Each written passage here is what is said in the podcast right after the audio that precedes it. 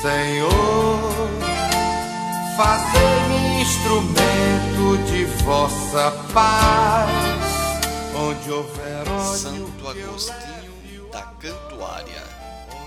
Um século após São Patrício ter convertido os irlandeses ao catolicismo, a atuação de Agostinho foi tão importante para a Inglaterra que modificou as estruturas da região da mesma forma que seu antecessor o fizera.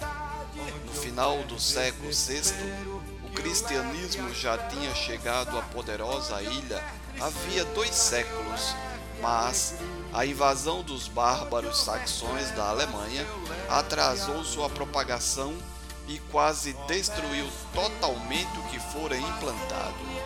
Pouco se sabe a respeito da vida de Agostinho antes de ser enviado à Grã-Bretanha. Ele nasceu em Roma, Itália. Era um monge beneditino do mosteiro de Santo André, fundado pelo Papa Gregório Magno naquela cidade foi justamente esse célebre Papa que ordenou o envio de missionários às ilhas britânicas. Em 597, para lá partiram 40 monges, todos beneditinos, sob a direção do monge Agostinho. Mas, antes, ele quis viajar à França, onde se inteirou das dificuldades que a missão poderia encontrar pedindo informações aos vários bispos que evangelizaram nas ilhas e agora se encontravam naquela região da Europa. Todos desaconselharam a continuidade da missão, mas, tendo recebido do Papa Gregório Magno a informação de que a época era propícia apesar dos perigos, pois o rei de Kent, Ethelberto, havia desposado a princesa católica Berta, filha do rei de Paris, ele resolveu corajosamente enfrentar os riscos. A chegada foi triunfante.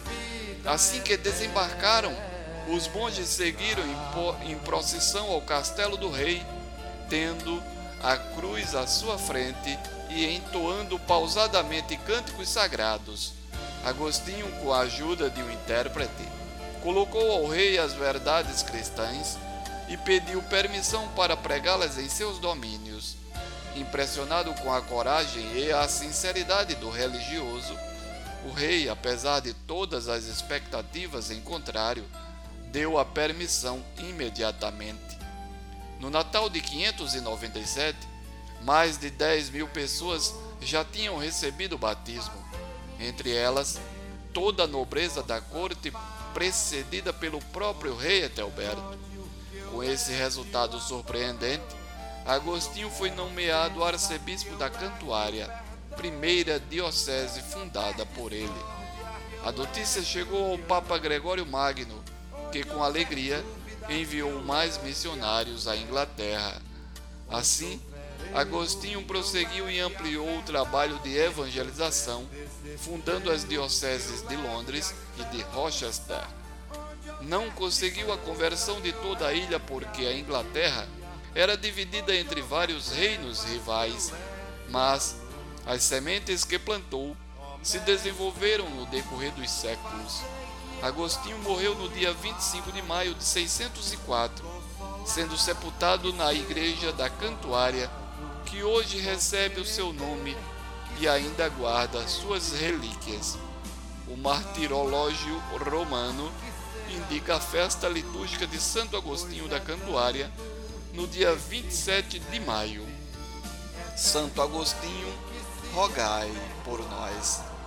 Texto retirado do site da Paulinas Editora. Locução: Diácono Edson Araújo. Produção Web Rádio 1970.